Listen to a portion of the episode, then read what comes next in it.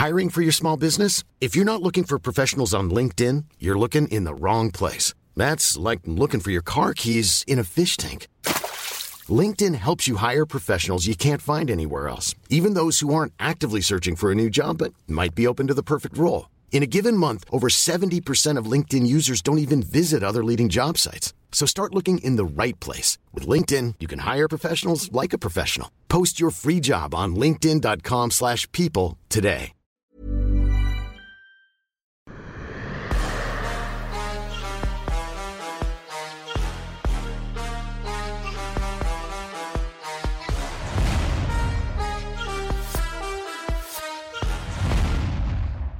Bienvenue dans King Energy, semaine particulière puisque Fight Week UFC pour Fernand Lopez en direct de Las Vegas qui, qui a sorti la grosse équipe. Comment ça se passe, monsieur? Euh, Non, ça se passe, euh, ça se passe bien. Je, suis avec, euh, je suis avec William et et mon, mon collègue et et probablement euh, le meilleur euh, entraîneur au MMA Factory, Benjamin Sarfati. De- Devant toi inclus ou pas? Bon, euh, faut pas abuser. Voilà, voilà. oui.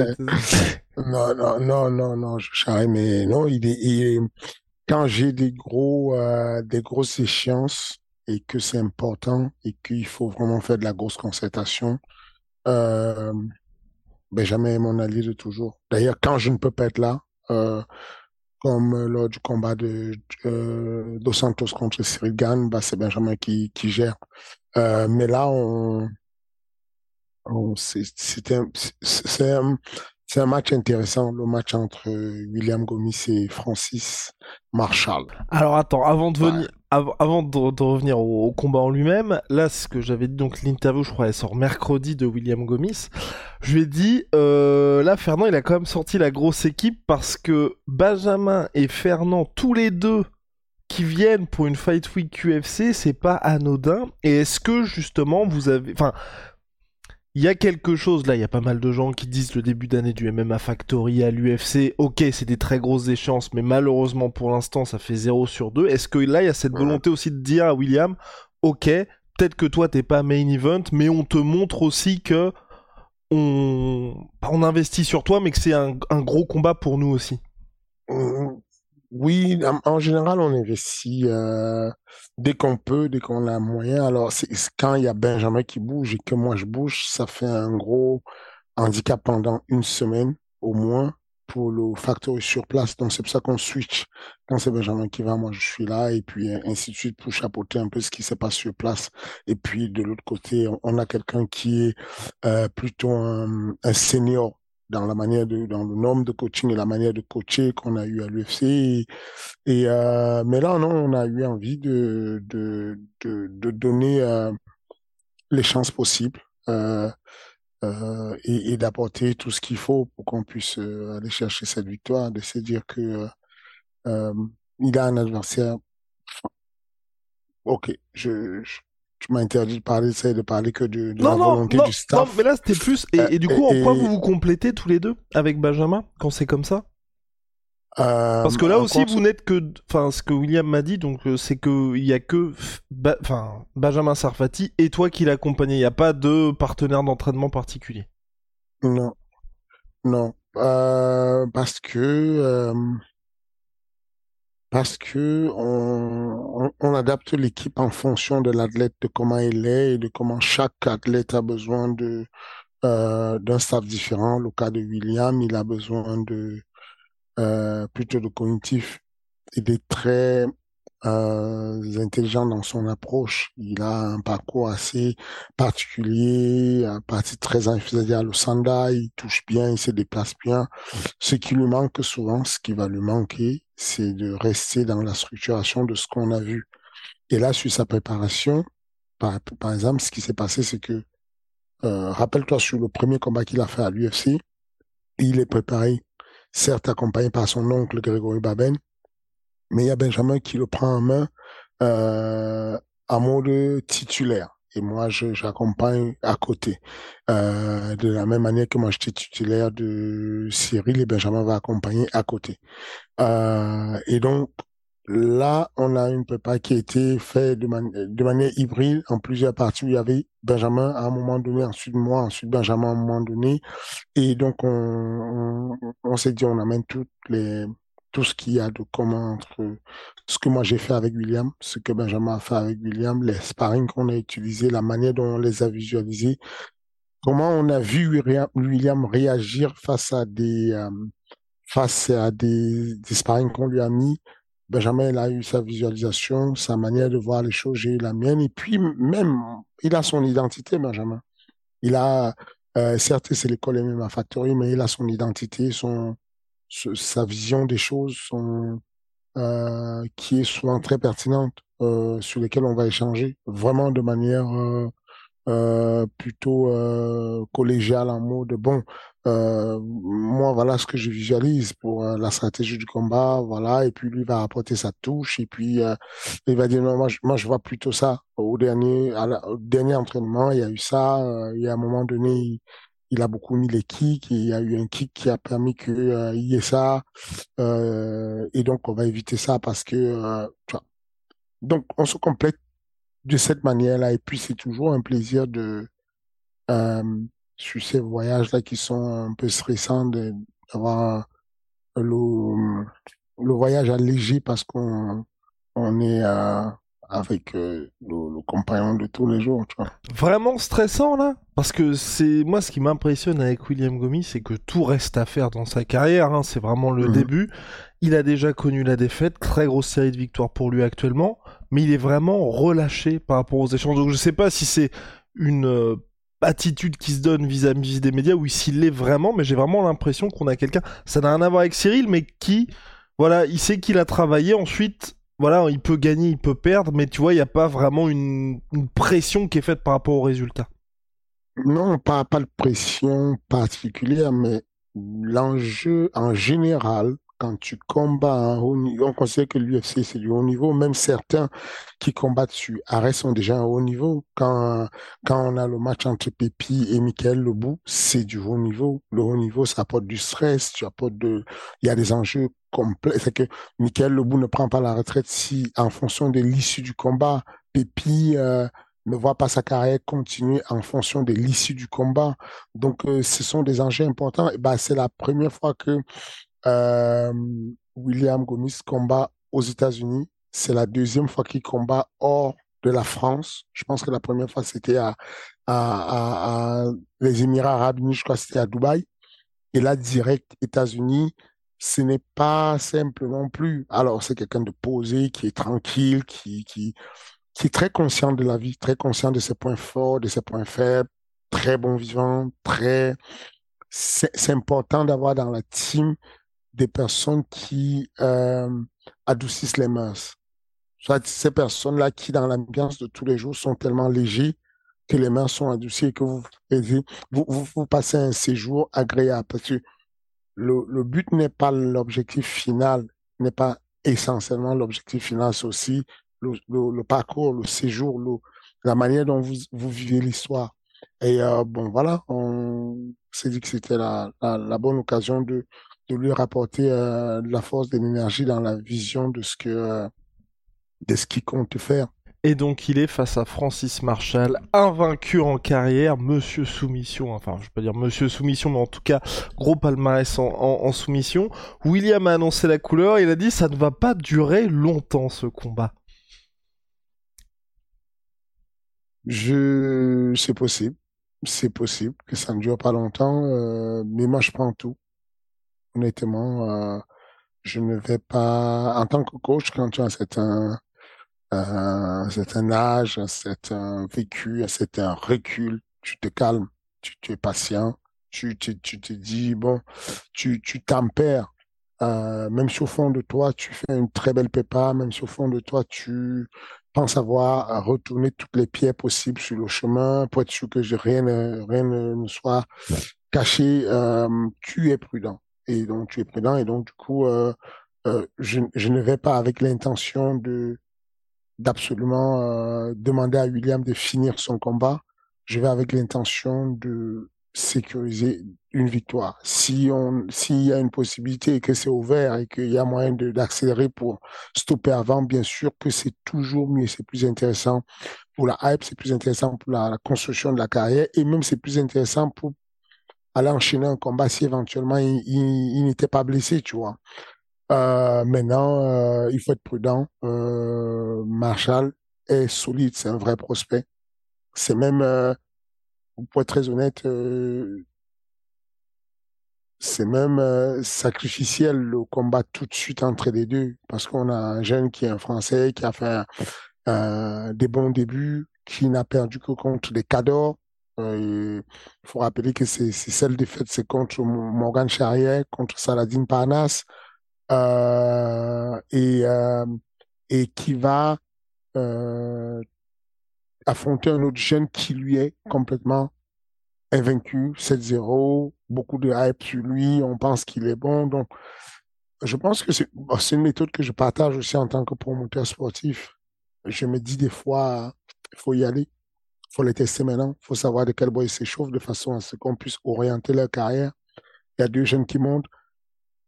S'ils sont très, très bankable, en mode, euh, c'est des paddy pimblettes, Genre, ils vendent des, ils vendent, ils vendent des entrées. Bon, tu te dis, bon, je vais pas les croiser maintenant parce que c'est très risqué.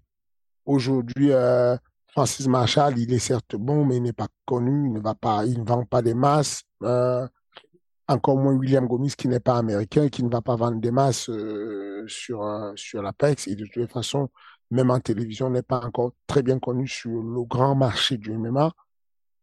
Donc, je comprends complètement la position du matchmaking de se dire, bon, viens, on les tester tout de suite.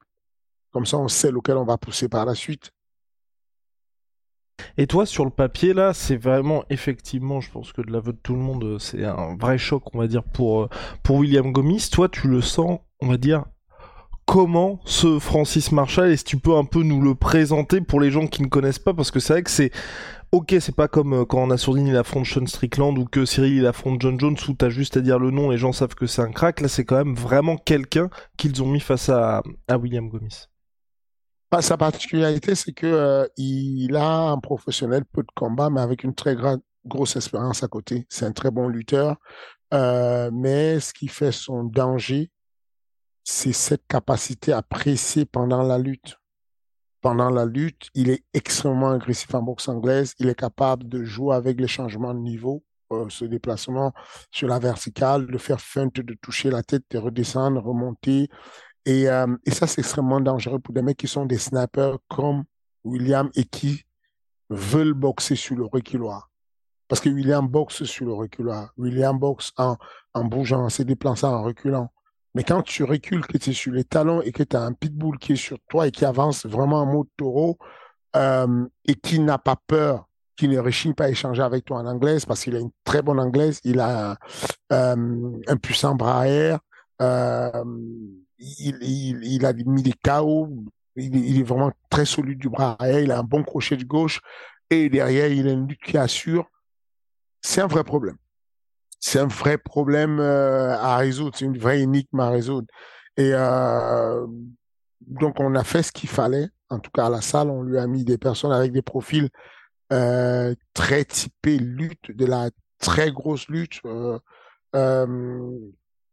et puis, voilà, au début, il avait vraiment du mal dessus à gérer tout de suite euh, à, gérer la, manière de défendre la lutte et la manière de frapper. C'est que, en gros, ce sont des choix que ton cerveau t'oblige à faire. Comme tu es stressé par la lutte, des fois, tu te mets à défendre la lutte et tu ne, tu ne strikes plus assez, et donc le gars est confortable. Et ensuite, tu te mets à striker, mais tu trouves beaucoup quand tu strikes et le gars est reconfortable en lutte. Et ensuite, on ajuste petit à petit en évolution des sparring pour arriver à quelque chose où tu es capable de te déplacer, de défendre la lutte, mais de frapper à chaque fois qu'il y a une opportunité qui se positionne. Et voilà, c'est sur ça qu'on est arrivé. Là, on a fait quelque chose de plutôt bien, euh, où il y a même eu, euh, une grosse charge. C'est que même à la dernière minute, là, il y a encore euh, deux jours, on avait encore des sparring euh, bien solides parce qu'on savait que on va rentrer dans le, le réflexif, enfin, plutôt le côté intelligent de, de la, de la de la, la période de, d'affûtage. Là, là, on rentre en période d'affûtage et tous les soirs, on va refaire sur les pattes d'ours de la visualisation, de la mémorisation, de la reconstitution de ce qui peut se passer, du positionnement qu'il peut avoir, à quel moment, quel timing, euh, comment exploiter euh, le gros bras qu'il a Marshall, comment euh, mettre quand même un petit déplacement, pas trop pour ne pas se fatiguer, mais assez pour faire qu'il soit court sur sa préhension au moment de vouloir lutter c'est tout ça qu'on va vouloir qu'on va devoir ajuster cette semaine.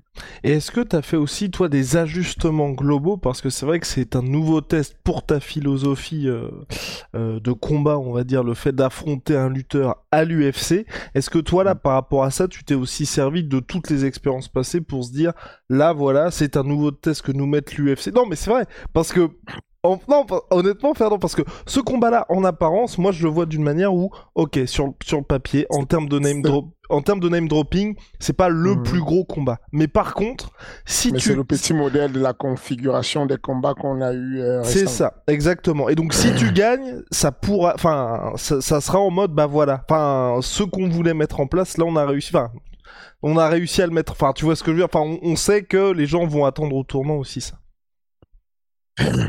le premier conseil qu'on que donne les, les, tout premiers euh, petits euh, coachs de motivation et coachs de vie personnelle, c'est de ne pas tenir compte de ce qu'on va penser. C'est un cauchemar si tu te mets à, tenir compte de ça. Tu sais, moi, je viens là et je viens euh, discuter avec les gars sur King and et j'essaie d'être euh, sur le présent, ne pas être sur le, euh, euh, ne pas être responsif, ne pas être là en train de répondre aux gens tout le temps, parce que ça gâche en fait la, la, ligne éditoriale de ce qu'on veut faire, de ce qu'on veut dire. J'ai envie, voilà. Et non, je, je, je, je comprends ce que tu veux dire, mais faut rester présent et se dire qu'on ce qu'il faut pour William Gomis, c'est de gagner son combat. Ce n'est pas d'hériter euh, des échecs qu'il y a eu sur des manières de lutter ou de défendre la lutte de façon à ce qu'on puisse se dire le, match de William Gomis est un match pour William Gomis et un match pour sa carrière, sa vie. Et, et, ce match-là doit être isolé. On prend moi, en tant que coach, je prends les leçons du passé, mais je ne les, comment dire, je ne les, euh, je, je, ne je ne viens pas les poser partout. Je ne ramène pas mon passé pour polluer tout mon présent et mon futur. La réalité, c'est que la philosophie de défense, de lutte, n'a pas, n'a pas encore été prouvé, n'a pas encore été mis en échec lui-même, cette défense de, de, de, déplacement, puisque c'est ça que tu parles, je pense. Je pense que c'est à quoi tu fais allusion, c'est dire que euh, stratégiquement, ce qu'on a toujours eu avec à l'époque Taylor Lapulus, même Damien Lapulus à un certain moment, euh, Nassoudine Imavov et tout ça, c'est de se dire, on va mettre en place un système de déplacement qui fait qu'on puisse continuer à boxer malgré que euh, on est en déplacement et qu'on reste à une distance intouchable, mais on peut toucher. Euh, sur les, sans vouloir revenir sur les derniers combats spécifiquement, ce n'est pas ce qui s'est passé, ce n'est pas ce qu'on a eu comme problème. On n'a pas eu un échec de déplacement. On n'a pas eu cette configuration-là. On a même, enfin, si on parle spécifiquement de, de Cyril, comme il vous l'a dit, on n'a pas eu de combat du tout. On n'a pas eu, on peut pas tout remettre en question à chaque fois. Oui, bien sûr, mais c'est dans le sens le, le, dénominateur commun. Par exemple, quand c'était pas du tout les mêmes enjeux ni la même organisation, mais je sais que t'avais, que t'avais été satisfait. Je crois que c'était le deuxième ou premier combat d'Ibrahim Amané au à Ares, où justement ce que toi tu as envie de mettre en place comme système de défense de lutte, il l'avait parfaitement mis en place. Et toi, et, c'est pour ça que je te dis ça, et dans le sens où t'es en mode bah voilà, ce qu'on essaye de mettre en place, on l'a vu là. C'était Ares, c'était pas l'UFC, c'est pour ça que je dis ça. Voilà, voilà, voilà. voilà. Ok, on est, on, est, on est sur la même euh, longueur d'onde.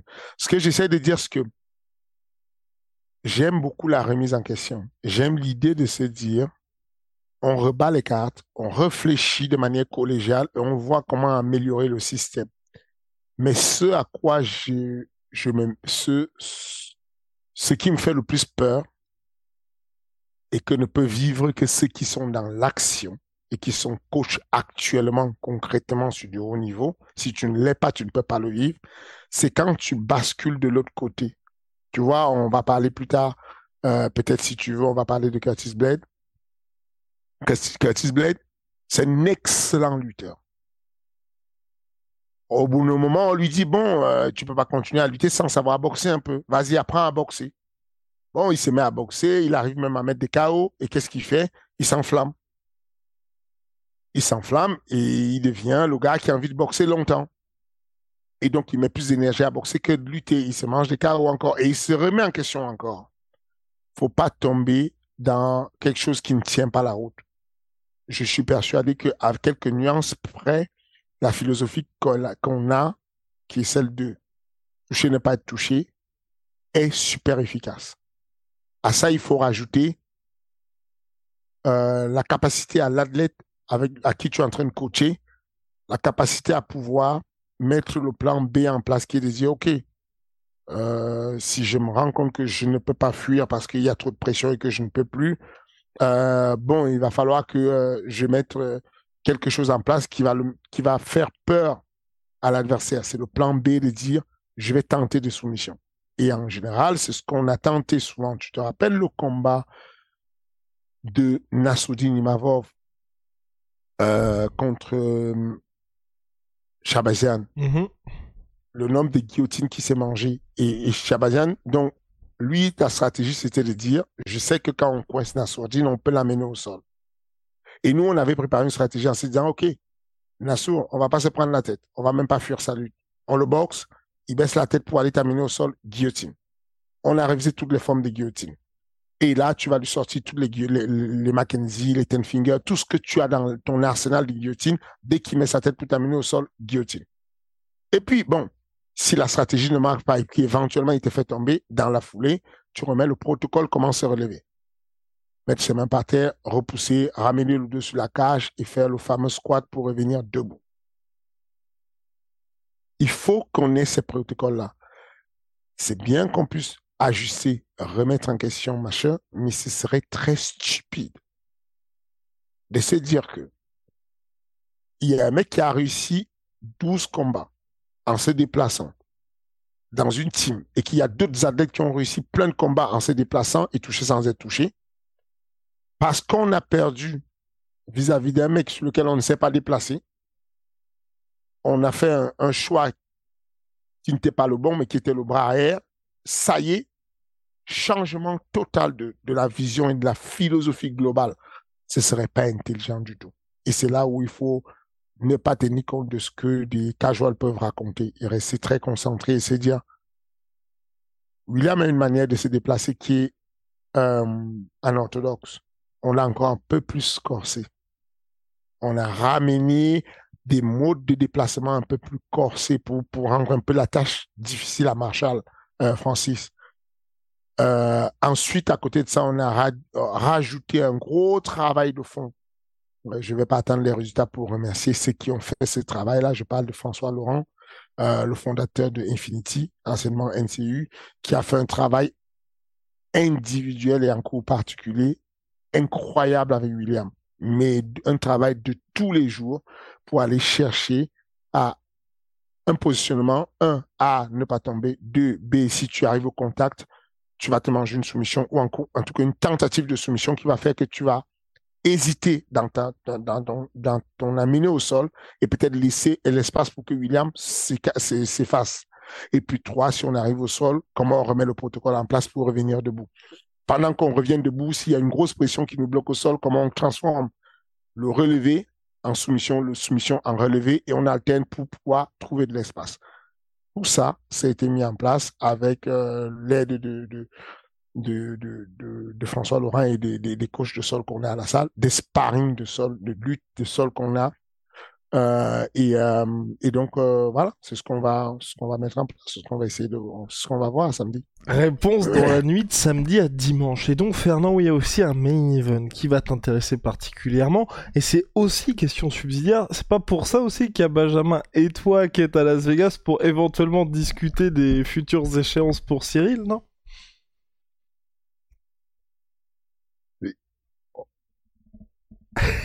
Ce n'est pas, ce n'est pas la raison principale. Ce n'est pas le, comment dire, ce n'est pas l'essentiel. Mais quand tu es sur place, euh, c'est le quartier général de l'UFC, tu optimises, tu optimises sur ce qu'il y a. Euh, que je veuille ou pas, on va m'inviter à discuter. Parce qu'à partir du moment où tu es, dans, tu es là, dès qu'on annonce le combat de William, le matchmaking de l'UFC me dit, bon, est-ce qu'on peut se caler un meeting? Euh, au, quartier général euh, entre deux. Et donc, du coup, on a le planning de William. On sait que William, euh, sa journée du jeudi va être légère. Bon, on, on dit, bon, jeudi, on a rendez-vous. On va parler de ça. On va parler de, de, de, tous les de tous les matchmaking possibles, de, de, de, tout le roster. Et voilà. Donc oui, c'est c'est pas faux. Ça peut ça peut aider. et ce main event est ultra intéressant parce mhm. qu'on passera, on passera forcément par les deux à un moment donné. Alright. Et comment est-ce que tu vois ça se disputer Personnellement, et ça c'est ce que je regrette un petit peu dans cette catégorie, c'est que malheureusement notre cher Pavlovich, aussi effrayant soit-il, depuis Alistair euh, alors si, ah, moi je trouve qu'il est là, mais c'est juste que depuis Alistair Overeem soit son dernier son premier combat à l'UFC, il n'a pas affronté de gars qui pouvaient enclencher la lutte et j'ai un petit peu peur que ce soit euh bah, c'est aujourd'hui qu'on découvre euh, l'étendue de ces programmes et ça fait un petit peu léger de se tester en conditions réelles, je trouve. Je n'ai pas de problème avec ça. Mhm. je, je, je, je, pense que les gars qui font le MMA sont assez complets et assez bons quand on arrive à ce niveau. Et, et sincèrement, même si les mecs comme euh, Alistair Overeem ne sont pas des lutteurs nés, Alistair est relou. Est-ce que tu te rappelles que Alistair a gagné des compétitions de grappling ADCC à Abu Dhabi il y a de cela 15 ans déjà? Alistair gagnait, il, gagnait une série de tournois de sélection d'Abu Dhabi où il mettait genre six, six guillotines dans la compétition. Alistair s'est amené au sol. C'est pas le plus grand lutteur. Ce que je veux dire par là, c'est que quand tu croises des mecs à l'UFC et qui reconnaissent tout de suite que tu es un mec qui a le knockout power, on est d'accord qu'il y a des gens qui s'entraînent pour te faire tomber quand même. Ce ne sont pas les meilleurs lutteurs au monde, mais ils savent faire tomber. Bon, euh, moi je pense que euh, on sous-estime ce qu'il a eu comme adversaire et que euh, il a quand même appris. Et puis, ils ont une espèce de team. Les Russes ont une espèce de team qui s'entendent bien en ce moment euh, Sergei Spivak, Sergei Pavlovich, euh, comment il s'appelle, Yon là-bas. Euh, il y a quelque chose qui se fait en, hors Caucase. Les Russes, Russes, du type Volkov et tout, s'entraînent pas mal ensemble. Et, et dans la team, à l'ATT, où il y a, euh, où il y a Sergei, il y a quand même de la bonne lutte. Certes, il n'a pas combattu contre des gros lutteurs, mais aux entraînements, il a affronté déjà des gros lutteurs. Et ce que j'aime dans le style de Pavlovich, ou que je n'aime pas, selon, mon positionnement, c'est que c'est vraiment un mec avec une attitude de dos argenté. C'est que le, premier, la première, le premier système de défense de la lutte, c'est la hanche. C'est comment tu positionnes ta hanche vers l'avant pour écraser la tête de l'adversaire, ce qu'on appelle un sprawl il y a certes le fait d'effacer les jambes et de les envoyer en arrière, mais il y a l'attitude de la hanche. Il a une manière de boxer qui est en mode sprawl. C'est que la manière dont il boxe, ses hanches sont reculées par rapport à, aux mains de l'adversaire. C'est très compliqué de changer de niveau et de, de lui mettre un gros timing dans la manière dont il boxe. Il est très engagé. Il envoie des coups super lourds avec des épaules qui s'engage beaucoup, mais on voit toujours qu'au niveau de la hanche, il est prudent. Il est prêt à, à mettre un gros coup de bassin. Et comme il est lourd et qu'il est vraiment un, poids lourd plein, il peut poser des sérieux problèmes, même physiquement. Je ne parle pas de techniquement, je dis physiquement sur des lutteurs frêles. Alors, c'est pas le cas de Curtis, mais je pense que Sergei Pavlovich contre Stipe, par exemple, il pourrait le brutaliser. Alors que contre, contre un jeune frais comme Curtis, il y aura moyen qu'il lui, il lui, il lui, il ait de la vraie réponse physiquement parlant. Donc, euh, Et donc, du coup, et de l'autre côté, il y a Curtis Blades quand même.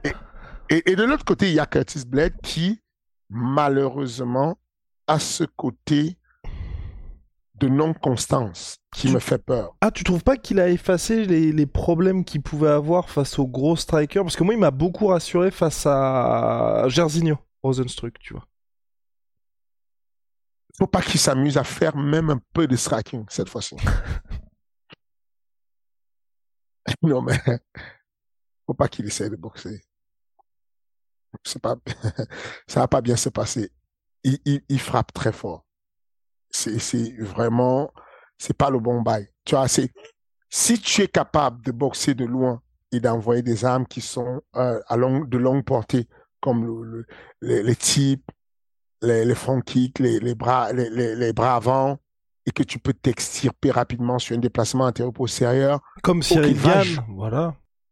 tu peux pas aller jouer avec ça. Si tu as cette technique de l'extrême, de, de jouer à l'extrême, tu vois, de, de, de vraiment aller piquer et ressortir en mode mousquetaire, tu peux jouer avec ça. Le style de boxer de, de, de, euh, Curtis Blade nécessite quand même une certaine proximité. Et il y a une distance à laquelle, quand tu te rapproches, Sergei est complètement dangereux. Parce qu'il a une allonge démentielle et il continue à frapper fort malgré l'allonge. Et euh, il, faut, en gros, il faut quelqu'un qui va venir en mode Shimaev. Il faut que Curtis Blade versus euh, Sergei Pavlovich soit une version Shimaev. Quand je le colle, quand je mets la main sur lui, je le colle comme un morpion, je ne le laisse plus jamais sortir. Je ne le laisse pas respirer du tout. Sauf que l'attitude de, de lutte, de style de lutte de Curtis, c'est un style technique où je vais euh, checker, toucher. Bon, si j'essaie de lutter, ça ne tombe pas, je laisse tomber, c'est pas grave, je repars, je reconstruis, je mets mon jab, je fais mes feintes, je mets le bras arrière. Sur cette période-là où tu t'amuses à faire ça, tu peux juste te réveiller à l'hôpital. Enfin, voilà. C'est ça qui m'inquiète. Il- te dire, j'arrive à ce, euh, j'arrive là et j'ai du mal à décider. Je ne sais pas encore qui va gagner parce que j'ai vraiment cette crainte de ouf. Si on enlève le fait que l'autre ait un knockout power sérieux, bah, je te dis les yeux fermés, Curtis va se le faire. Si on enlève le fait que Curtis soit des fois euh, changeant dans, son, dans sa philosophie de combat et qu'il assure juste le Curtis lutteur qui est prudent, euh, parce que même quand il est lutteur, il n'est pas prudent des fois. Par exemple, le, où que lui met Derrick Lewis, il n'a pas essayé de boxer, mais son entrée, c'était juste téléphoner, c'est un mot, je me jette, tu vois, vas-y, euh, j'y vais. Et bon, j'y vais, euh, il, a eu un accident, tu vois. Il a tamponné juste un bras arrière, un uppercut qui était sale et qui n'avait même pas pris de, de, de l'amplitude, qui, ne venait même pas de, de très loin, tu vois. C'est, c'est-à-dire la force qu'ont les poids lourds, que, peuvent dégager les poids lourds avec une petite amplitude de frappe, tu vois. Donc, du coup, euh, je suis salement partagé. Je, je ne sais vraiment pas. Euh, je, je n'arrive pas à me décider euh, sur. Surtout Voilà, qu'en plus, pour les pas. deux, c'est compliqué. hein. Parce que pour les deux, sur le papier, c'est un peu la kryptonite de l'un comme de l'autre. Toi, tu dis quoi? Ah, moi je dis, euh, je dis Curtis Blades. Je dis Curtis Blades par euh, TKO, Ground and Pound, round 2. Ouais. Bah parce que bah je te dis c'est le hum, malheureusement je trouve qu'ils lui ont pas mis tu vois ils lui ont pas mis Spivak ils lui ont pas mis de gars comme ça euh, dans son Ouais. dans sa folle ascension et du coup je me dis on va dire le moins euh, ce qui me paraît le plus rationnel ça va être euh, Curtis Blade et surtout que je trouve que Curtis Blade depuis sa défaite contre Derrick Lewis il m'a agréablement surpris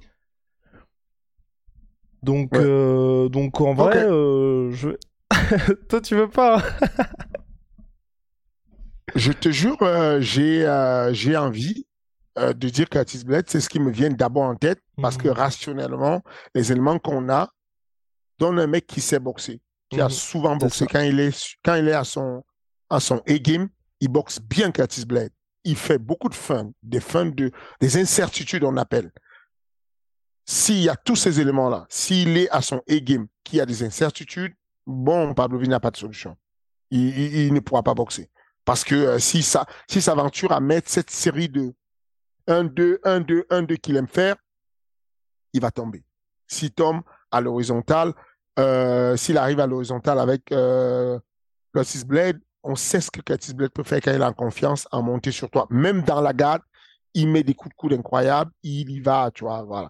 Mais, euh, mais voilà, je. Ok, non, mais il, ne veut pas se fouiller. Mais en tout cas, est-ce que. Ah non, non, non, je, je, je, ah. je, je, je, je, je, peux me mouiller. Je peux me mouiller. Euh, je peux donner. Je peux donner 60 à. Je peux donner 60, 65 à Curtis et 40 à. Euh, et, et, puis. Euh, euh, voilà, 40, 45 à, je sais pas, euh, voilà, 40, 35 à, à monsieur. Euh, à, monsieur. Euh, ok. Et, et sur, et, sur le papier, donc toi, tu as déjà affronté, enfin, tu as déjà affronté euh, par le biais de Francis deux fois que. Je, je, oui. je, je, je me serais fait envoyer dans l'espace. tu as déjà affronté deux fois Curtis Blades. Pavlovich, pour l'instant, c'était prévu une fois avorté pour cause d'opération de la part de Pavlovich avec Cyril Gann. Lequel tu préférais affronter, même si tu sais, même si tu sais que tu à un moment donné, selon toute vraisemblance, Cyril va devoir euh, affronter les deux.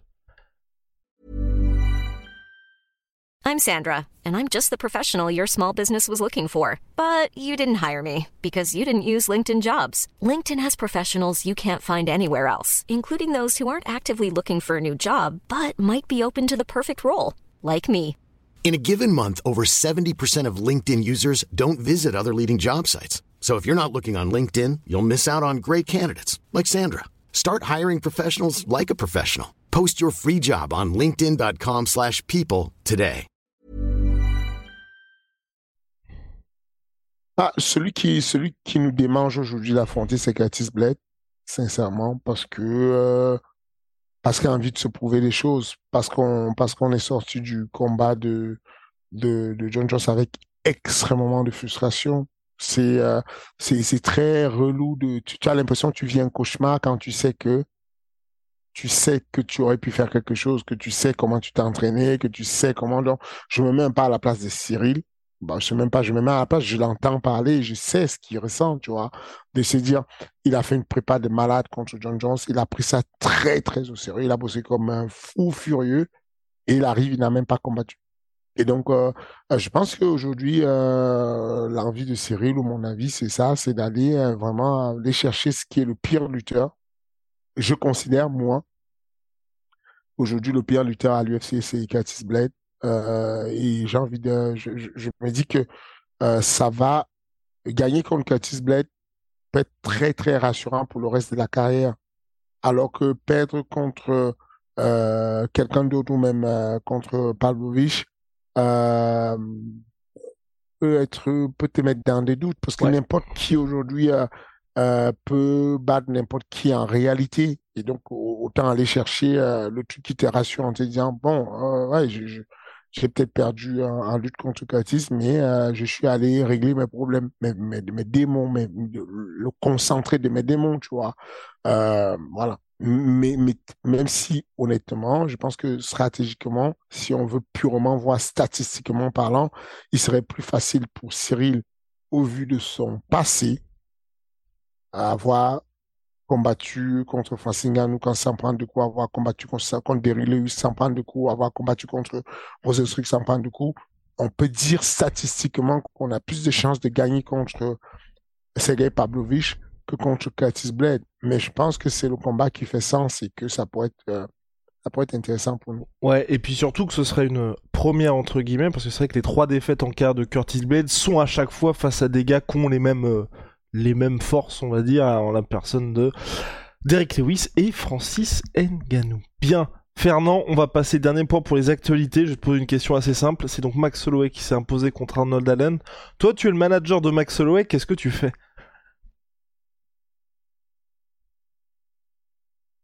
Moi, je suis fatigué des trilogies, quadrilogies. Enfin, moi, c'est bon. non, mais je sais pas, euh, effectivement. Non, bah là, ça sert. Il a euh, déjà perdu donc trois fois contre Volkanovski et la dernière fois, c'était le plus brutal. Oui. Euh, c'est même pas ça, c'est pas bon. Le, le, sport, il est fait pour être brutal, tu vois. Enfin, n'importe qui perd un peu comme perdre comme n'importe qui de manière brutale. On a vu peut-être ça qui perd de manière brutale euh, alors qu'il sort déjà d'un chaos. Donc, ce qui me gêne, moi, c'est juste que euh, je m'ennuie très vite s'il n'y a pas de, de, de, de nouveauté. Tu vois, revoir les mêmes combats 15 fois, ça me fatigue. Euh, là, je parle purement de manière euh, égoïste, quoi. Je parle de moi. en tant que fan, tu vois, mmh. En tant que fan, ça me, ça me parle plus. Je, je, je préfère qu'on aille le tester avec de nouveaux gars. De, de, de, voilà. Donc en lightweight. Yes. Eh bah pareil, pour moi, moi j'espère qu'il fera, à mon avis, font ça n'a pas l'air d'être d'actualité, mais bon. Parce, que regarde son physique, enfin c'est dur de, de, de, à la peser tout ça, il peut, enfin, vaut mieux qu'il se mette confortable, tu vois. Ouais. non, surtout qu'on le voit, il a la taille, il a tout ce qu'il faut pour être en lightweight. La première fois, c'était mm. pas passé comme prévu, mais en prenant le temps. il a le volume. Ouais. Il a le volume, il a le débit, il fait encore des matchs avec ces jeunes-là. Euh, tu vois. Euh, donc, euh, Almighty, c'est quelqu'un, hein. attention, c'est vraiment quelqu'un, mais ben, je pense que non, moi, je, moi, je, je passerai à autre chose. J'irai chercher d'autres jeunes et puis continuer. Et, va à suivre pour Max Holloway. Maintenant, place au gros sujet. Le gros dossier, on va parler d'Ares Fighting Championship, la gestion d'une promotion. On avait déjà parlé au début de, de mais là, depuis un an s'est écoulé. Première année pleine pour Ares Fighting Championship. Euh, première année pleine en plus sur le territoire français. Est-ce que, quel est, on va dire, toi, l'enseignement majeur que tu as, que as appris cette année-là? Euh, enseignement majeur sur Ares, c'est que la seule certitude, c'est qu'il n'y a pas de certitude à avoir. Ah, et bah, est-ce que tu as un cas en particulier? Bah, c'est les événements. Le dernier événement, par exemple, on a un événement qui n'est pas soldat, on a un événement qui, euh, à part Michael Lebou et Pépi, il n'y a pas de hype sur l'événement en soi. Et puis au final, moi, je termine une soirée où je suis aux anges. Très beau combat, très, il y a, eu d'excellents combats, c'était bien. On sait jamais, c'est toujours euh, ce truc de l'événementiel, c'est du Kinder, quoi. C'est du Kinder surprise. Tu arrives et tout, euh, tu jettes les dés, tu fais ce qu'il y a à faire, tu fais tout comme tu peux pour que ce soit bien. Ensuite, tu t'assois et tu regardes, tu vois.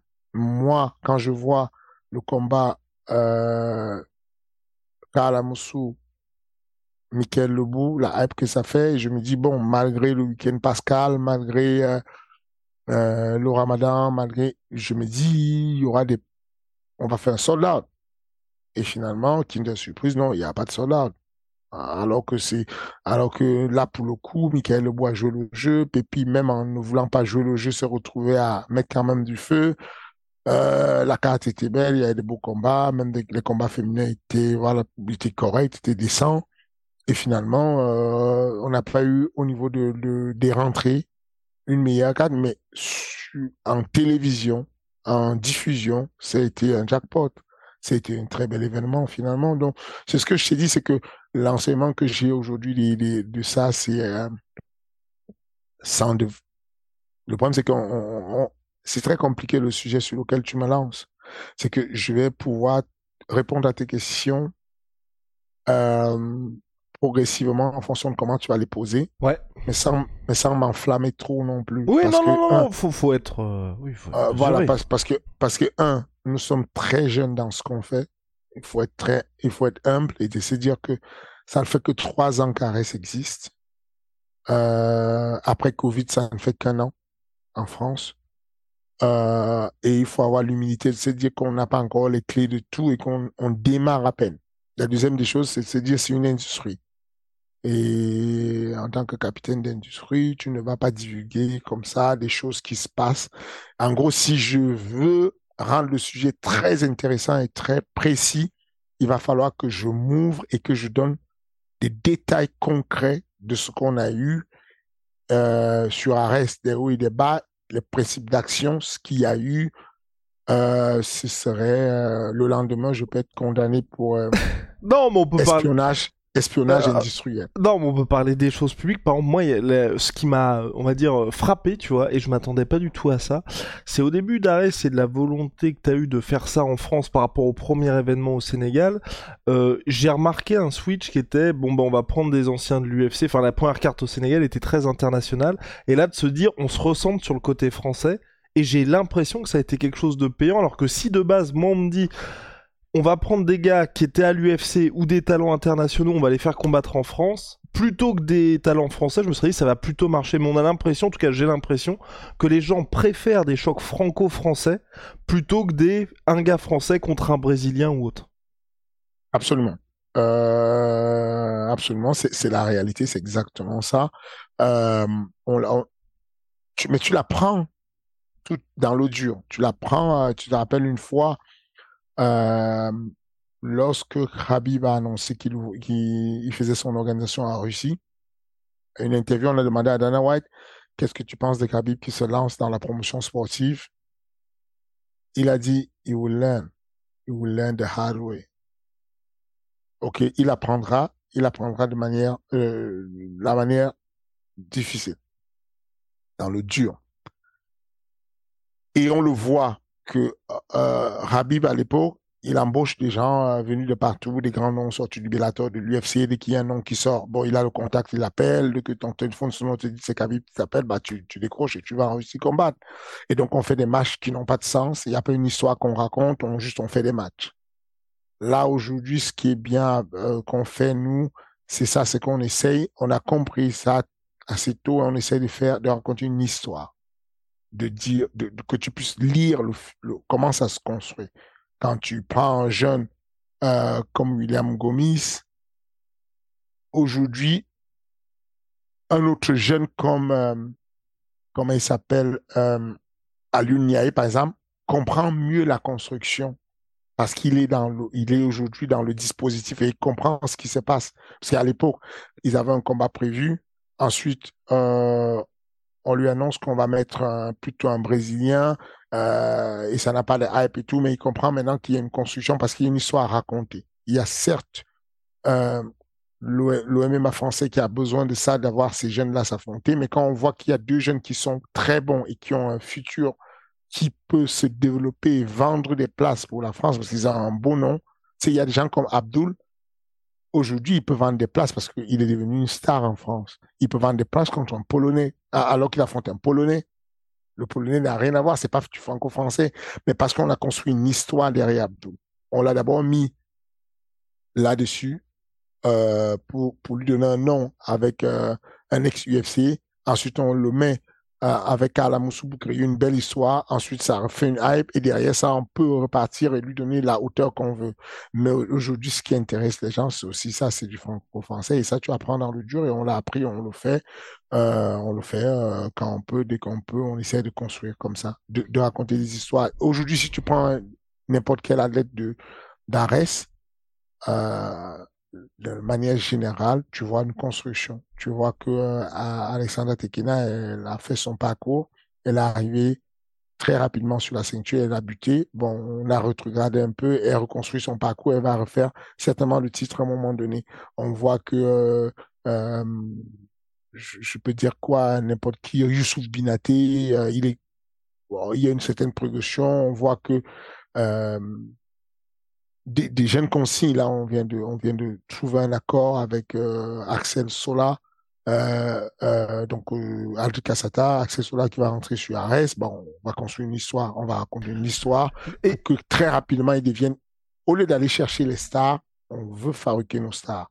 On les, on les met sur des plateformes qui apportent de la visibilité. Canal Plus, c'est quelque chose d'exceptionnel. Les gens ne s'en rendaient pas compte au début, mais ça reste la télévision euh, où il faut être quand on parle euh, de sport de manière générale. Euh, aujourd'hui, RMC assure sur le sport de combat en ayant un, maximum de personnes qui, regardent du sport de combat. Mais ce qui est bien avec Canal+, c'est qu'il y a 9 millions de personnes abonnées qui suivaient déjà le foot, qui suivaient pas mal de sport et qui sont en train d'être convertis nouvellement dans cette discipline. Et ça, apporter cette histoire-là qu'on raconte progressivement, de dire, OK, vous allez voir Anissa Mexen le 11 mai, mais ensuite vous allez la voir le 1er septembre. Ensuite, vous allez la revoir. Euh, euh, voilà, progressivement, on raconte une histoire. C'est ça qui est bien. Et par rapport à Axel Sola, il y avait beaucoup de rumeurs autour d'un choc face à euh, Baki. Finalement, selon toute vraisemblance, je crois qu'Axel Sola descend de catégorie. Mhm. Euh, qu'est-ce qui s'est passé autour de ça? Est-ce que tu peux nous en dire un peu plus et, euh Rien de spécial, c'est juste qu'Axel Sola, il, pesait entre les deux KT, il était autour de 76 kilos. Et donc, euh, il, est courageux, il n'a pas de problème à, affronter un mec euh, à 77 kilos, comme il a souvent fait, mais il s'est dit, bon, je vais à Arès, c'est un step un peu au-dessus, je vais me concentrer pour faire les choses bien et, pouvoir euh, me préparer pour passer à l'UFC. Et, 70 kilos, c'est la catégorie parfaite. Et il fera quand ce début Enfin, vous avez déjà ciblé un truc euh, Je pense que Axel Sola combat le 23 juin contre Soslan. un de ces jeunes petits lutteurs venus de, de City. Euh, ouais, je pense, je te dis ça de tête, mais je pense que c'est ce qu'on avait, oui. Alright, alright, alright, monsieur. Et donc, oui, l'autre question qui revient assez souvent concernant Ice Fighting Championship quand, euh, quand on m'en parle, c'est pourquoi est-ce que vous restez à Paris? Et pourquoi est-ce que vous avez fait le choix de rester à Paris et toujours dans une dans la même salle? Et même si je crois que là il y a c'est pour 2024 en tout cas pour les jeux vous allez déménager dans une autre salle après quand elle sera euh, construite une plus grosse salle c'est encore de beaucoup de réflexion de se dire euh, c'est bien de se, de, de, de, se déplacer de voyager euh, mais c'est bien de maîtriser ce qu'on fait mais sachant que là aussi, ce qui est intéressant, c'est qu'il y a eu un complet, complet changement entre les débuts d'Ares où c'était Sénégal, deuxième qui devait être en Belgique, si Belgique, Afrique du Sud. Afrique du Sud, et là, boum, full Paris. C'est ça. C'est que tu vas à la conquête du monde, tu gagnes le monde entier, mais tu galères tout le temps à refaire tes droits télévision. Ce qui paye sur le, le, le, le ce qui paye sur l'événementiel, ce sont les droits télévision. Quand tu te déplaces, tu renégocies les droits de télévision à chaque fois. Tu, tu es sur place, tu sais déjà l'audience qui t'attend et tu donnes des rendez-vous.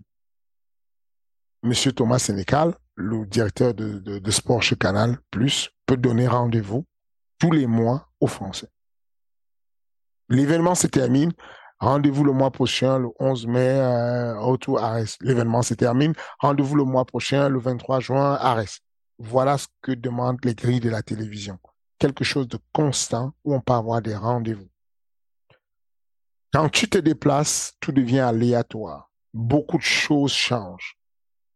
Les problèmes que tu peux avoir sur place, de problèmes de salle, tu les multiplies quand tu vas à l'étranger. Quand tu vas sur Tapologie et tu regardes les, événements du UFC, tu vois, il y a pas mal d'événements où sur venue, donc la, salle où va se dérouler l'événement, c'est marqué TBD, à déterminer. Ça veut dire que le deal n'est pas encore conclu. En tout cas, qu'on n'a pas encore la date verrouillée. Ces problèmes-là, tu les divises par 10 si tu es sur place et que tu as dealé tout sur place. Maintenant, pour l'expansion, puisque le, but ici d'une promotion sportive, c'est simplement de fabriquer un nom le reste, oubliez. Vous ne, vous ne faites pas l'argent tout de suite. Vous ne, voilà. C'est de construire une marque. L'idée, c'est que la marque de quatre lettres, Ares, soit reconnue et confondue avec le MMA à un moment donné. En tout cas, avec le MMA français, ensuite européen, ensuite peut-être un jour, peut-être dans des décennies, le MMA mondial. Pour faire ça, tu as le choix. Tu peux dissiper tes forces comme le fait le bref, et être un peu partout et ne pas euh, avoir une très grande résonance, mais des petites résonances un peu partout. Tu vas en Italie, tu fais un deal avec quelqu'un, co-branding, tu annonces qu'on a fait en Italie, on a fait en Slovénie, on a fait machin, on est partout. On couvre 36 pays dans le monde. Mais au fond de toi, tu sais que ce n'est pas une vraie couverture. Parce que chaque fois, les deals que tu as au Moyen-Orient pour le bref ne peuvent pas te suivre en Italie parce que c'est pas leur marché. C'est pas la, la, la FATCA, tu as besoin de remplir les gens dans la salle et donc tu ramènes les gens qui sont natifs de l'endroit où tu vas et tu as besoin de satisfaire ton broadcaster qui lui est de l'autre côté, ou alors tu viens faire un nouveau deal qui est nouveau et quand c'est nouveau, tu es mal payé parce qu'on ne te connaît pas encore. C'est très compliqué finalement. Donc, nous, on a choisi la stratégie de se dire, on va plein pot sur place. On assure un broadcasting sur place constant. On assure le, les entrées sur place constant. On, on donne des rendez-vous à notre broadcaster constamment sur place pendant un certain temps. Quand on s'est posé, quand c'est sûr, on se met à se, déplacer, mais déplacement méthodique. On a deux déplacements, deux villes par exemple en France.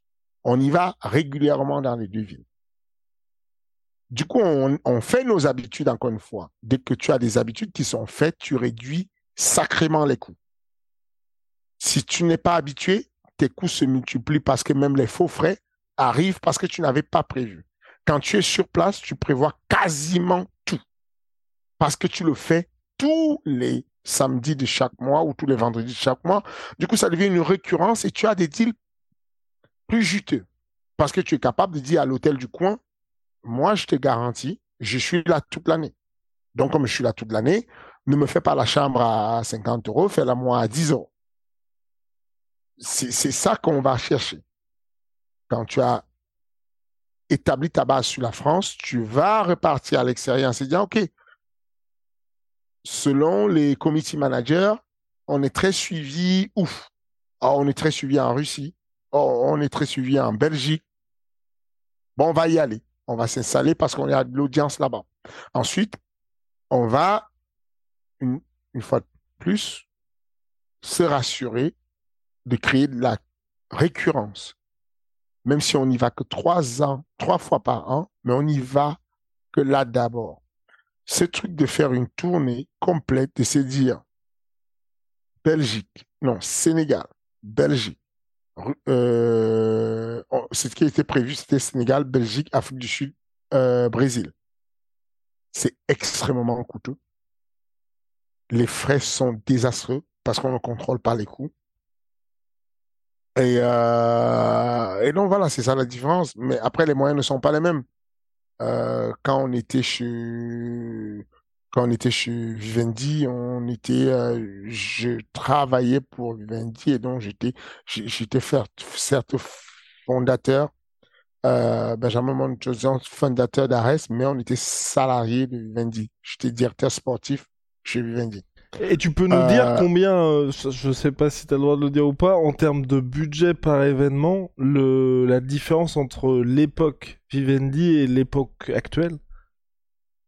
Euh, C'était 2 à 3 fois. Ok. Un événement, l'événement de Dakar a dépassé un million d'euros. Et les événements qu'on fait à Paris sont à moins d'un demi-million. Ok. Et on je sais pas si tu as les infos du prix d'un événement UFC. Pas que les gens, tu vois, un petit peu une idée en termes de. Bah, tout dépend. En général, un événement d'UFC va être entre 2 millions et 7 millions. Ok en fonction de la salle ensuite. Et En fonction de la salle, en fonction de tout le reste. Mais voilà, ils sont, euh, ils sont, euh, ils couvrent les frais avec le gating parce que c'est souvent autour de 2 millions, 3 millions d'investir, ensuite 2 millions, 3 millions de récupérer, et ensuite la télévision fait le reste. Et, et, dans la plupart des pays où ils vont à l'extérieur, c'est juste pour établir l'expansion, de dire qu'on est présent, on a un drapeau, mais ça ne gagne pas tant que ça. Maintenant, avec les PPV en Angleterre, ça commence à gagner. Donc, ça veut dire que même quand on est en Angleterre, on peut faire des PPV. Mais quand il n'y avait pas de PPV, on se contente du salaire que nous donne ESPN, de, le, le, le, majeur qui est ESPN. Il y a, il y a des petits broadcasters satellites, c'est que euh, euh, RMC Bocassé de l'UFC en, France, euh, Canal plus c'est Bocassé de l'UFC en Afrique, euh, ainsi de suite. En fonction des pays, ils ont plein de Bocassé, mais le principal étant ESPN. Et donc ESPN va donner un certain montant, ils se contentent de ce salaire-là et ils vont dans ces pays pour se poser et construire d'abord. C'est ce qu'ils ont fait en Angleterre, c'est ce qu'ils ont fait en France. Et là, on a Dana White qui annonce, bon, dorénavant, on vient à Paris en pay-per-view, on vient en Angleterre en pay-per-view parce que maintenant, on a créé une vraie fanbase, on a testé le marché, on peut y aller plein pot. Bah, c'est ce qu'on essaie de faire. C'est d'avoir quelque chose qui, en tant qu'entrepreneur, est très rassurant. L'idée, c'est, certes, il y a de l'argent versé pour le développement. On doit développer. Et donc, qui dit développement, comme je vous ai dit, la construction du max, ça coûte cher. On dépense pas mal d'argent. Mais il faut quand même réduire les coûts au max du max du max. Et quand tu sais que si je fais mon événement à Marseille, il me coûte 600 000 et si je le fais à Paris, il me coûte 400 000, bon, très rapidement, tu fais ton choix. Surtout que quand tu es à Paris, les sponsors, tu les as là. Donc, ton coût que tu as va chuter à mort parce que tu as Venom, qui est le plus gros équipementier au, monde du sport de combat, qui sponsorise Ares et qui, sur place, c'est très facile pour, euh, pour nos collègues Franck ou Younes de déplacer le matériel, de le livrer, de, d'habiller les combattants, de faire tout ce qu'il faut. C'est sur place. quel que soit le fournisseur, on a des gars qui suivent les pesées, les, comment ça s'appelle, les les, les, les médias tout ça. On a euh, le verger de Vincennes qui est une grosse maison de, de, de, fruits qui va venir distribuer et poser des, des, paniers de fruits pour les athlètes, pour la fabrique et tout. Si tu les amènes, rien que tu les amènes à Nantes, ça change tout. Hmm. Ça veut dire que ces coûts vont exploser parce qu'elle passe avec son camion de Paris à Nantes pour aller livrer des athlètes. C'est tous ces détails-là qu'on prend en compte et qui font que quand on dit oui, mais vous ne venez jamais chez nous en province, c'est pas si simple que ça. On, est en train de préparer notre arrivée en province, mais on le prépare méticuleusement avec les collectivités locales, qu'elles puissent participer et nous soulager un peu, parce qu'on apporte de la culture. Cette culture-là peut être sponsorisée peut-être par le conseil régional, ou la mairie, le machin, pour réduire un peu les coûts, comme ça se passe en Île-de-France. On a une grosse aide de la région Île-de-France euh, sur euh, qui nous prend en moyenne 200 euh, à 300 billets sur Ares et, ça c'est génial parce qu'ils font ils apportent la culture à, ces jeunes qui, aiment ce genre de sport et, donc voilà. Et au global aujourd'hui, comme tu l'as expliqué, pour les organisations, donc c'est via les deals TV que là, on va dire, l'argent rentre essentiellement. Aujourd'hui, vous êtes chez UFC Fight Pass et Canal+ toi, tu estimes, on va dire, la profitabilité d'Ares, parce que tu en as parlé à de nombreuses reprises, l'équivalent de l'UFC, où ils ont attendu 42 événements, je crois. Toi, est-ce que tu vous déjà fixé un cap, une année ou un nombre d'événements? C'est pas nous qui nous fixons, c'est le BP, c'est le, c'est, le business plan qui te fixe où tu vas. Tu fais des calculs et tu vois que, bon, euh, euh, je vais perdre de l'argent jusqu'en 2027 et puis à partir de 2027, je vais commencer à, à, arriver à, l'équilibre. Et quand je, quand j'arrive à l'équilibre, je vais commencer à. Donc, les sponsors continuent à monter parce que tu as une récurrence et tu te fais un nom et, et parce que euh, Arrête, c'est bankable, quoi. Tu, tu vois qu'il y a quelque chose qui se passe, il y a un engouement, il y a, il y a, il y a des athlètes encore en, encore en activité qui, qui ont grandi à Arès, comme William Gomis qui a combattu à Arès, comme Nassoudine Mavov qui a combattu à Arès, comme Cyril est euh, acteur d'Ares qui est investisseur sur Ares, il y a de l'engouement de, tout ce monde-là. Tu sais que c'est bankable, mais tu as besoin du temps pour voir combien de fois c'est bankable, combien de fois ça tient la route. Chaque fois qu'il y a un événement qui, s'ouvre, tu te dis, bon, peut-être qu'il va faire trois événements, ils vont s'arrêter. On a eu des événements qui, ont, qui n'ont même pas démarré, qui se sont arrêtés. Et donc, tu dis, on ne sait même pas ce qu'ils vont faire. Et là, petit à petit, les sponsors montent. Donc, les, les sous que tu perds diminuent. Le broadcasting grimpe tous les années parce que tu récits et donc ça monte. Les pays à l'étranger qui t'achètent des broadcastings sur les territoires non exclusifs par les, les, principaux, les principaux c'est UFC pas c'est Canal+, donc, et ils demandent de l'exclusivité. L'exclusivité, elle est en fonction des régions. Il y a des régions où on va te laisser un peu de liberté pour que tu ailles chercher un peu euh, quelques territoires et ces territoires peuvent te permettre de grandir encore légèrement. Et donc, c'est tous ces détails qui font d'un projet quelque chose de bankable et qui va, sur lequel les investisseurs vont se dire, bon, moi j'ai envie d'investir dans ce truc parce que ça a l'air de tenir. Et à partir de là, tu commences à avancer. Donc, aujourd'hui, euh, nous, on, avait cette vision-là de se dire, bon, euh, on va arriver à notre équilibre en 2027. À partir de là, on va, on va plus perdre d'argent et on, va commencer à même gagner de l'argent. Et puis on se dit, ah, ça va plus vite qu'on avait prévu. On a, on a de la chance plutôt. On perd de l'argent, mais on perd de moins en moins. On, finalement, on, a, on a l'impression que sur 2025-2026, on, aura une avance d'une année ou deux années sur ce qu'on a prévu selon ce qui se passe parce que tu peux voir dans ton année de rentrer, je sais pas moi, un million d'euros de sponsors dans toute l'année tu te rends compte que non, tu as pu rentrer à un million euh, trois cents. Tu te dis, ah, ça, va plus vite que j'avais prévu. C'est un peu ça. C'est, euh, la, profitabilité ou, euh, ou à, quel moment on commence à être rentable et tout. C'est très dépendant de ce que vous avez fait comme prévisionnel. Mais comme c'est que du prévisionnel, c'est volatile et versatile. Et en termes de récurrence, Fernand, est-ce que tu avais annoncé, je crois c'était l'année dernière, qu'il y avait un passage à 20 événements qui était prévu pour 2022 Finalement, on était resté... Euh, 2023, je m'étais enflammé. Et est-ce que l'objectif, c'est de rester sur du 1 par mois où, as, où le système de ah. l'UFC t'inspire? Voilà. Un par mois, c'est bien. on, veut arriver un jour à, avoir euh, un jour à avoir 42 événements à l'année comme l'UFC. Mais c'est très difficile. Je pense qu'aujourd'hui en France, nous sommes les seuls à pouvoir proposer tous les mois, hormis euh, juillet, août, tous les mois des événements. Euh, et, et il y a des choses qui se préparent, qui se travaillent pour qu'on puisse passer à, à 14.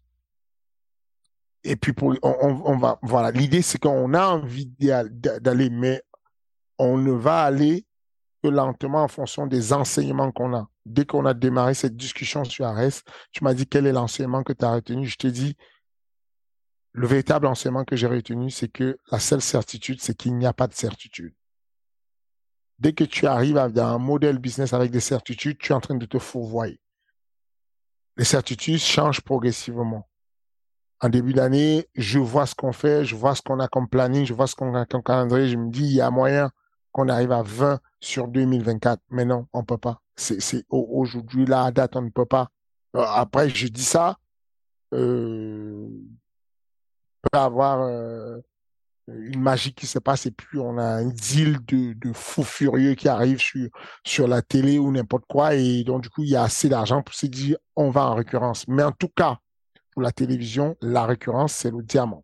C'est du diamant. À partir du moment où tu, tu es capable de dire, moi, je vous donne rendez-vous tous les mois, ou je vous donne rendez-vous toutes les deux semaines, je vous donne rendez-vous toutes les semaines, plus tu avances et plus tu construis un nom et tu construis une marque et la marque, elle ne bouge plus. Enfin, tu le sais, quoi, toi. Oui, ah bah, évidemment, évidemment. Tu étais, à, tu, étais à, tu étais à une émission par semaine. Aujourd'hui, tu n'en peux plus. Tu es débordé, quoi. Enfin, là, sur, euh, c'est vous, vous pondez des émissions euh, 8 par jour, je sais pas combien. tu as compris que la récurrence, ça te fait gaver. Exact, c'est important. C'est important. Toute, juste toute dernière question pour moi, c'est justement ce déménagement qui est prévu pour, euh, pour donc euh, pour les JO avec la nouvelle salle, qui une salle mhm. qui sera considérablement plus grande. T'expliquais justement là pour le dernier événement, Michael Lebout, vous n'avez pas fait ça le con, mais t'avais été très satisfait. Est-ce que je crois que c'est 8000 places la capacité de la nouvelle, donc deux fois plus environ par rapport au Dôme de Paris. Est-ce que tu te dis là, euh, enfin, je veux dire, c'est demain, on va réussir à remplir une salle comme ça tous les mois ou c'est quelque chose de différent? L'ambition de changer de salle aussi. C'est quelque chose de différent. C'est aussi juste d'apporter du confort à, à ce qu'on fait. On a toujours fait, on a commencé à faire des choses avec du standing. On a trouvé un deal correct avec euh, cette salle-là. Euh, l'idée aujourd'hui, c'est d'avoir du, du, du standing et de se dire que c'est quand l'UFC a la, capacité totale de, de, de, Bercy, elle est d'environ euh, un peu moins de 20 000 places. On est d'accord. Mais quand l'UFC est arrivé, ils ont pris 15 000 places. C'est un choix, alors que sur la liste d'attente, il y avait 250 000 places. C'est un choix de se dire, euh, bon, on va prendre ça, on va pas, va pas s'enflammer. On va être sûr que, euh, voilà. Aujourd'hui, nous, on se dit, euh, on a une salle qui va être nouvelle, elle va être toute neuve. On va être les premiers à faire du MMA dans cette salle-là. C'est une arena, pour le coup. Ça veut dire que les spectateurs sont autour de l'octogone en 360 degrés. Ça, nous rapproche du, pro, du projet global, le projet final d'une très grosse organisation dans un stade un jour. On devient bien dans cette configuration. Les vestiaires sont tout neufs, l'environnement bien, le, les, les, les, options, le son, l'image peut être transmise différemment, la grue peut être posée différemment. C'est tous ces éléments-là nouveaux qui vont améliorer notre production, qui vont améliorer le son, qui vont améliorer la qualité de vie des athlètes, la qualité d'échauffement des athlètes, la qualité de, euh, de réception, les salles de réception pour nos VIP vont, euh, vont, avec quelque chose de, mieux, avec les nouvelles normes de construction actuelles, euh, clim, chauffage et tout ce qui va avec. Ça change tout déjà.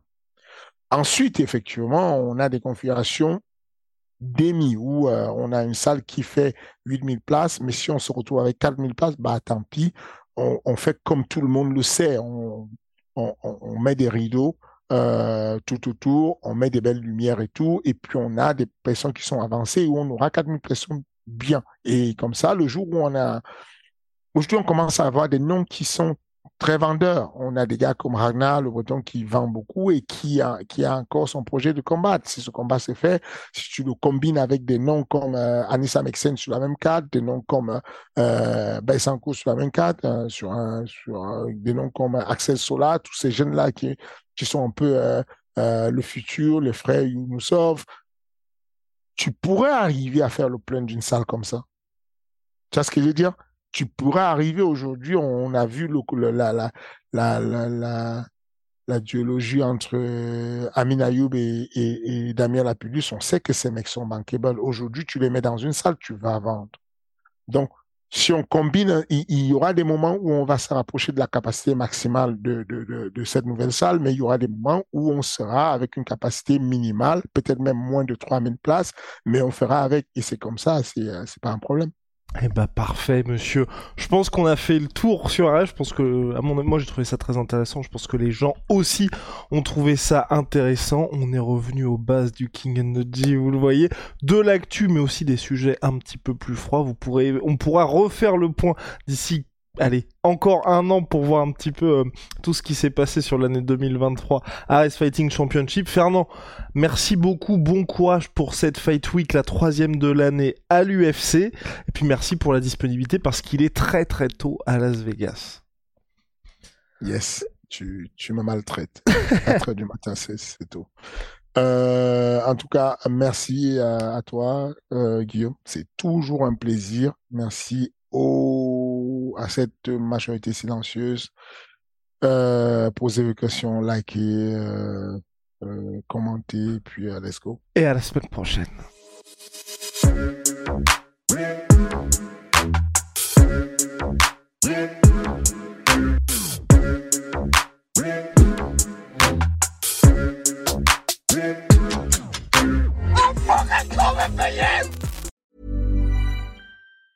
Mom deserves the best, and there's no better place to shop for Mother's Day than Whole Foods Market. They're your destination for unbeatable savings, from premium gifts to show-stopping flowers and irresistible desserts. Start by saving 33% with Prime on all body care and candles. Then get a 15-stem bunch of tulips for just $9.99 each with Prime. Round out Mom's menu with festive rosé, irresistible berry chantilly cake, and more special treats. Come celebrate Mother's Day at Whole Foods Market.